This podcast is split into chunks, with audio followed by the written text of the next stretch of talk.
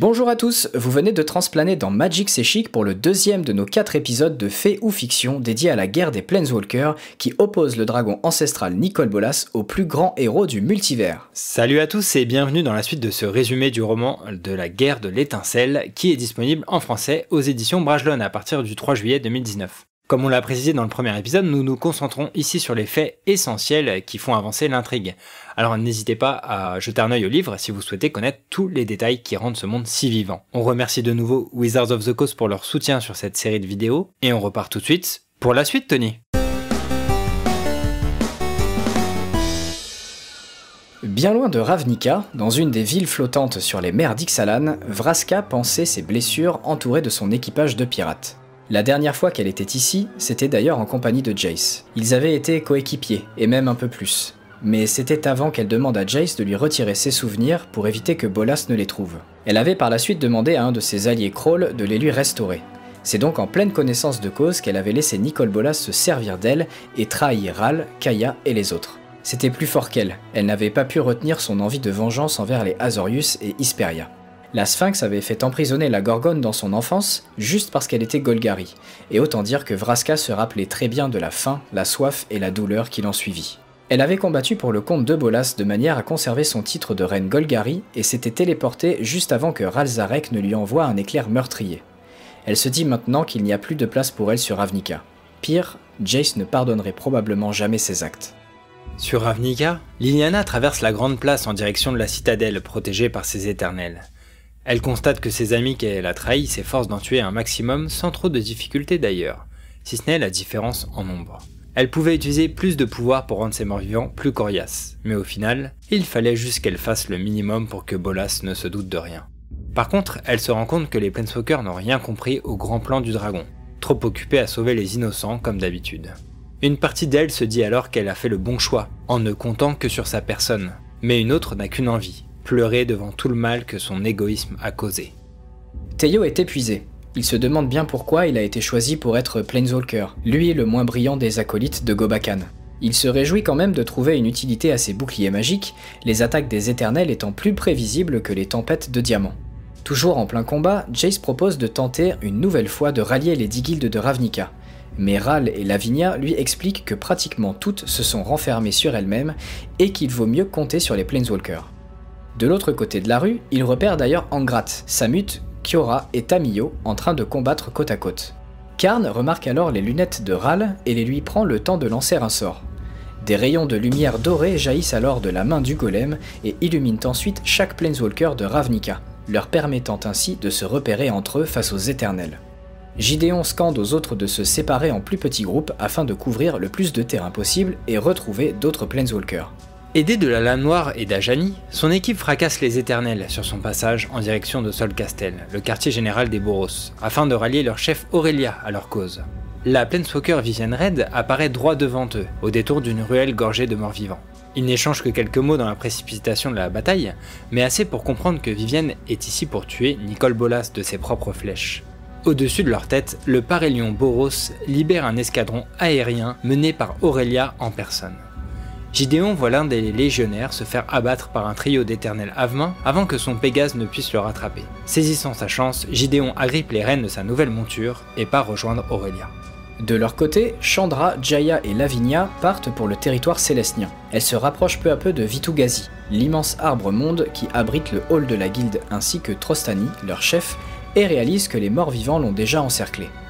À la grande surprise de Chandra, Nissa est postée sur l'un des balcons de l'Arbre-Monde, entourée d'une magie verte qui se diffuse alors autour d'elle. Quelques instants plus tard, les immenses racines de Vitugazi se libèrent du sol, ses branches deviennent d'énormes bras et ses troncs de puissantes jambes. Avec une facilité déconcertante, l'élémental réduit en poussière les éternels à ses pieds. Mais l'arbre n'était qu'un détail pour Chandra. Elle était tellement heureuse et surprise de revoir Nissa que des larmes coulaient de ses joues. Une fois tous les éternels défaits, l'elfe rejoint les trois femmes, souriant à Chandra sans dire un mot. Rat, Teio et Kaya sont eux en route pour Orzova, le siège du syndicat. Avec son statut de chef, Kaya espère pouvoir rallier les membres de la guilde à la cause des Planeswalkers d'une manière ou d'une autre. Les rues que le groupe traverse sont toujours bondées d'éternels, mais ces derniers ne semblent pas pénétrer dans les bâtiments. Nos trois héros s'efforcent donc d'abriter le plus de civils possible dans les bâtisses alentours. Entre deux coups de dague, Teyo demande à Kaya s'ils font eux aussi partie des sentinelles. Elle lui répond qu'elle n'en a aucune idée car aujourd'hui est la première fois qu'elle en entend parler. Quelques mètres plus loin, le trio se retrouve coincé dans une allée en cul-de-sac. Kaya pouvait simplement se rendre immatériel pour passer de l'autre côté de la porte fermée, mais décide de combattre aux côtés de ses nouveaux compagnons. Alors qu'elle invoque la magie Orzov en espérant que de l'aide lui parvienne rapidement, c'est un groupe de guerriers Groul qui vient défoncer les morts-vivants par derrière. L'affrontement terminé, leur jeune meneur s'approche de Kaya et lui dit qu'elle a eu de la chance de croiser la route de Domri Raid. La jeune femme se demande bien comment un petit merdeux, Planeswalker de surcroît, avait réussi à prendre la place du cyclope Borgborigmos aussi rapidement. Bonne surprise cependant, Kaya pensait que Domri était un pion de Bolas, mais force est de constater qu'il s'attaque quand même aux éternels. Parmi les Grools se trouve aussi Gan Shokta, le père de Rat, dont le nom complet est Aretia Shokta. Mais celui-ci l'ignore totalement, comme s'il ne la voyait pas. Il ne reste plus que Jace, Karn et Teferi sur la grande place du 10e district. Tous les autres se sont séparés pour tenter de sauver les civils, rallier les guildes et trouver de nouveaux Planeswalkers. Tout comme Liliana, Jace avait vu de ses propres yeux le massacre orchestré par Bolas et les Éternels sur le plan d'Amonkhet. Mais l'armée mort-vivante qui débarquait du pont planaire était beaucoup plus imposante que ce à quoi les sentinelles s'attendaient. Jace se demande bien quel peut être le plan de Bolas, son but derrière tout ça. Pourquoi Ravnica? Pourquoi activer le soleil immortel en pleine ville?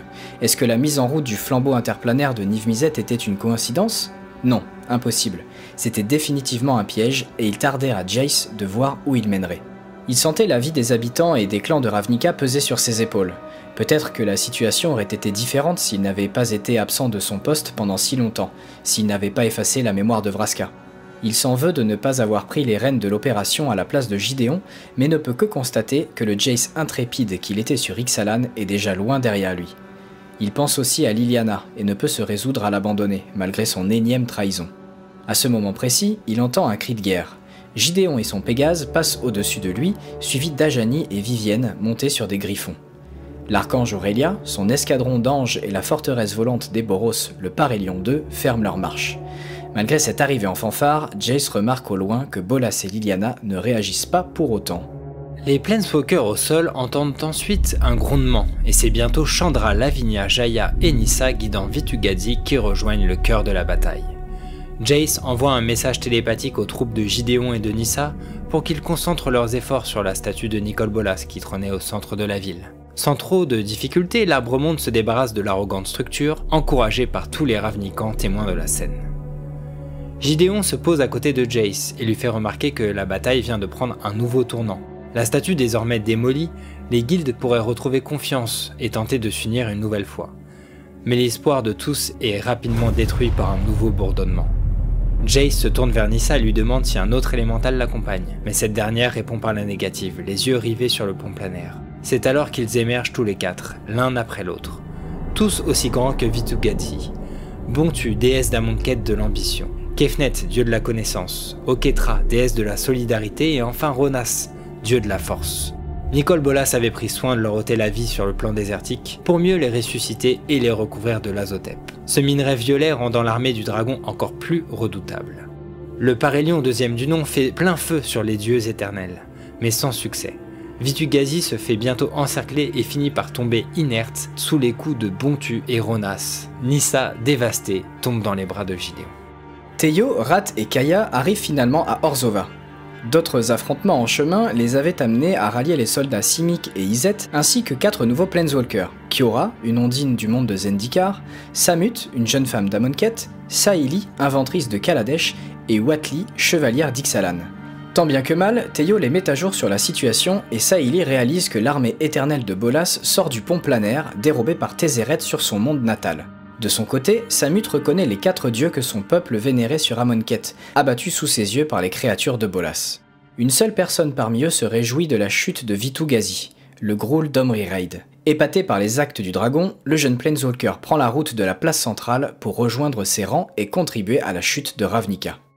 Dak Faden continuait à évoluer dans les rues de Ravnica de son côté. Depuis les hauteurs de la ville, au loin, il repère Domri et son groupe qui s'approche de la citadelle de Nicole Bolas. Il utilise un sort lui permettant d'entendre ce que le chef Groul essaie de crier au dragon. À la grande surprise de Dak, Domri est en train de prêter allégeance à Bolas, lui proposant ses services dans la destruction de Ravnica. Mais avant même que Dak n'ait le temps de s'énerver, quelque chose attire son attention. Un faisceau de lumière jaillit du trône du dragon. Une profonde angoisse parcourt ensuite tout le corps du Planeswalker. Il ressent la présence d'une magie primale ancestrale, quelque chose qu'il n'avait jamais connu auparavant. Un escadron d'éternels encercle ensuite le groupe de Domri et le réduit à néant, comme s'il s'était retenu jusque-là. Un des morts-vivants s'approche ensuite du jeune chef, plante ses mains squelettiques dans sa poitrine et draine tout bonnement l'entièreté de son énergie vitale. Domri n'a que quelques secondes pour implorer la pitié de l'être face à lui, qui n'en fait rien. La créature absorbe l'étincelle de Planeswalker dans sa carcasse, recouverte de l'azotep, mais une telle énergie ne pouvait être contenue de la sorte. Immédiatement, le mort-vivant s'embrasse de l'intérieur, et l'étincelle de Domri s'envole tout bonnement vers un immense vortex qui venait de s'ouvrir derrière Nicole Bolas. En voyant des dizaines d'étincelles flotter de la sorte en direction du dragon, Dak tente de fuir Ravnica, mais se fait rattraper quelques secondes plus tard par la magie du soleil immortel. Il se contente alors de fuir le plus loin possible du dixième district. Bolas est lui-même impressionné par l'exécution parfaite de son plan. Des machinations, il en élaborait depuis des millénaires, mais l'invasion de Ravnica était clairement la quintessence de son art. La magie du sort ancestral était quelque chose que le dragon millénaire n'avait encore jamais vu. Du haut de son trône, il se prend à contempler les dizaines d'étincelles absorbées par le vortex derrière lui, pénétrant ensuite dans la gemme qui flotte entre ses cornes. Il sent peu à peu renaître en lui les pouvoirs divins qu'il possédait avant la grande restauration du multivers, quand il était encore immortel et omnipotent. Puis il perçoit un message télépathique provenant de Jace Beleren, qui somme tous les survivants de battre en retraite pour le plus grand plaisir du dragon. Kaya, Teyo, Kyora, Samut, Watli et les Ravnikans entendent également l'alerte de Jace et font marche arrière vers le Sénat Azorius. En chemin, ils sont témoins d'une scène atroce. Un Planeswalker Viachino apparaît sur Ravnica, attiré par le flambeau de Niv et se fait agripper par un éternel sans qu'il n'ait le temps de réagir. Une seconde plus tard, le mort-vivant récolte son étincelle et il ne reste bientôt plus qu'une carcasse du reptile. De son côté, et en voyant Domri mourir sous ses yeux, Jace comprend enfin le plan de Bolas. Mais il est bien entendu trop tard. Pire encore, il ne fallait qu'un contact entre un éternel et un planeswalker pour que la récolte puisse s'effectuer, et ces derniers continuaient de tomber sous les yeux du mage bleu. Des cadavres s'amoncellent peu à peu sur la place du 10e district qui se vide d'une manière ou d'une autre sous les yeux de Nicole Bolas et Liliana Vess. Ralzarek comprenait pourquoi Jace avait choisi le hall du Sénat Azorius comme lieu de rassemblement après la destruction de l'ambassade du pacte des guildes. Mais il n'aurait malheureusement pas pu faire pire choix. Le cadavre de Pierre d'Isperia trônait probablement encore en son centre, triste symbole de l'échec des guildes. Ral avait envoyé ses représentants Izet auprès des neuf autres clans pour convoquer leur chef en urgence. Mais malgré la menace évidente qu'était Nicole Bolas, leur réponse se révèle plus que décevante. Kaya, de retour d'Orzova, lui rapporte que seulement une partie des esprits et fantômes Orzov se joindraient au combat, et juste pour faire en sorte qu'il reste quelques êtres vivants pour récolter les dettes des Ravnikans. Aurélia et les Boros avaient répondu présents, il en était de même pour les Simiques, représentés à ce conseil exceptionnel par Vorel, un émissaire de la nouvelle chef Vanifar. Lazav, le change-forme à la tête des Dimir, avait plutôt été coopératif jusqu'alors, et Ral avait toutes les raisons de croire qu'il était actuellement dans la pièce, déguisé et anonyme comme à son habitude. Après la mort de son émissaire Ekara, Ragdos et son culte ont refusé de se joindre à Ral. Même constat pour les Golgari en l'absence de Vraska, les Grools venant de perdre Domri Raid et bien entendu Celestia, endeuillés par la perte de leur arbre primordial. Malgré la présence de Lavinia, les Azorius n'étaient pas dans le camp des Planeswalkers. Dovinban occupe d'ailleurs actuellement une des trois tours de la Nouvelle Prave et protège le soleil immortel des intrus. Razarek parcourt de nouveau ses notes mais se rend bien compte qu'il ne pourra pas mettre son plan à exécution avec seulement trois guildes, encore moins sans la présence de Niv Mizzet. Il lui fallait trouver un moyen de les rassembler toutes, sans exception. Gideon et Jace se tiennent ensemble devant la statue d'Isperia. Autour d'eux sont regroupés tous les Planeswalkers qu'ils ont pu retrouver, même Omnixilis. Certains sont d'ailleurs inconnus aux yeux du soldat blanc. Dag Faiden, un homme nerveux regardant constamment derrière lui, Narset, une ancienne moine de Joutaï, Watli, poétesse guerrière d'Ixalan, Nairi, qui semblait scruter la salle à la recherche de quelqu'un, mais aussi Mu Yanling et Jan Yanggu, ayant transplané depuis le plan des montagnes et des mers, avec leur chien magique Mohu, ou encore le Minotaure Angras et la lycanthrope Arlene Cord. Gideon ne peut s'empêcher de penser à la dernière fois qu'il a attaqué un dieu. Il n'était encore qu'un enfant sur Theros, mais il se souviendrait à jamais de ce geste qui a causé la mort de ses quatre irréguliers, ses meilleurs amis. Il s'était alors juré de ne plus jamais laisser sa propre arrogance blesser ceux qui l'entourent. Jace prend la parole pour établir un plan d'action et énumérer leurs cinq problèmes. Le flambeau interplanaire qui ne cesse d'attirer de nouveaux innocents sur Ravnica. Le soleil immortel qui empêche quiconque de fuir, surveillé par Dovinban. Le pont planaire, qui déverse un flot continu d'éternel et qui ne peut être désactivé que du côté d'un Monket. Liliana, qui contrôle la dite armée. Et enfin, Nicole Bolas lui-même. Ralzarek confie à Jace que Niv Mizzet a laissé derrière lui un dernier stratagème pour stopper Bolas, mais qu'il leur faudra rassembler les 10 guildes pour le mener à bien. Ils s'accordent alors pour de nouveau se séparer, en plus petits groupes pour tenter une ultime fois de réunir les guildes et déjouer les points clés du piège de Bolas.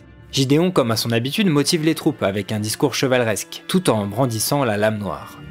Mais un gobelin Isais se précipite vers les Planeswalkers pour les prévenir de l'arrivée imminente d'un des dieux éternels. En tant que chef des Orzhov, Kaya est missionné pour rallier les quatre autres guildes dissidentes, Golgari, Gruul, Rakdos et Celestia, qui sera son premier arrêt. Pour ce faire, elle est accompagnée de la silencieuse Nissa, Teyoverada et Rat. Grâce à cette dernière, le groupe parvient à évoluer dans les rues les plus cachées de Ravnica, notamment pour éviter le dieu Ronas et son escouade d'éternels. Arrivés à l'entrée du territoire du conclave, les gardes célestiens leur refusent le passage, surtout Nissa, ayant mené le vénéré Vitugazi à sa perte. Rat s'éclipse un instant pour revenir sur le dos de Boruvo, un centaure de Célestia qui n'est autre que son parrain. Ce dernier accepte de les escorter à l'intérieur tandis que Nissa fait demi-tour pour retrouver Gideon. Le Planeswalker de Theros mène justement un assaut aérien aux côtés de l'archange Aurelia. Au sol, Angras et Wadley guident un groupe de 30 à 40 Planeswalkers sur la troupe de morts-vivants de Ronas. Sur son passage, l'immense dieu de la force met la main sur un Planeswalker inconnu et récolte son étincelle sans difficulté. À la différence des soldats éternels, le dieu était vraisemblablement assez fort pour contenir l'énergie de ses victimes sans s'embraser de l'intérieur. Alors que Ronas est occupé à chasser les chevaliers célestes d'Aurélia, Gideon décide qu'il est enfin temps de découvrir le véritable pouvoir de la lame noire. Monté sur son Pégase, il slalom entre main et dragon éternel, puis saute épée en main en direction du zombie à tête de serpent. Ce dernier parvient malheureusement à l'attraper au vol et sa main immense compresse bientôt le squelette de Gideon. Mais à la grande surprise de Ronas, la récolte n'a pas d'effet sur le soldat et une lumière blanche émane du Planeswalker invulnérable. Le zombie le porte l'heure vers ses yeux pour l'étudier de plus près, Gideon ne demandant pas plus d'une opportunité. D'un geste rapide et assuré, il regroupe toutes ses forces pour planter l'épée buveuse d'âme dans l'œil du serpent. L'appétit de la lame noire n'était pas une légende. En quelques secondes seulement, Ronas est réduit à l'état de poussière. Un de moins, se dit Gideon en remontant sur son Pégase. Les Planeswalkers au sol en profitent pour achever les derniers éternels devant eux et continuent leur chemin. Bien que soulagé, Gideon ne peut s'empêcher de penser à Jace et son groupe, en route pour se débarrasser de Liliana. Une partie de lui croyait que son ami pouvait encore être sauvé, mais une autre ne pouvait plus se résoudre à la défendre. Elle était allée trop loin cette fois. La mort de Ronas est un poids en moins sur la conscience de Liliana. Elle se dit que ses actes engendreront désormais un peu moins de victimes et continue de faire de son mieux pour ralentir le plus possible les plans de Nicole Bolas. Quoi qu'il arrive, elle pourrait toujours manipuler Gideon pour lui faire voir les choses comme elle l'entend, et avec un peu de chance, sauver sa peau. Les Planeswalkers ont donc réussi à se débarrasser d'un des redoutables dieux éternels, mais que va-t-il advenir de Liliana? Vous en saurez plus dans le prochain épisode. On vous rappelle que le livre en français La guerre de l'étincelle est disponible aux éditions Brajon à partir du 3 juillet, et on vous donne rendez-vous très bientôt pour la suite de cette guerre des Planeswalkers.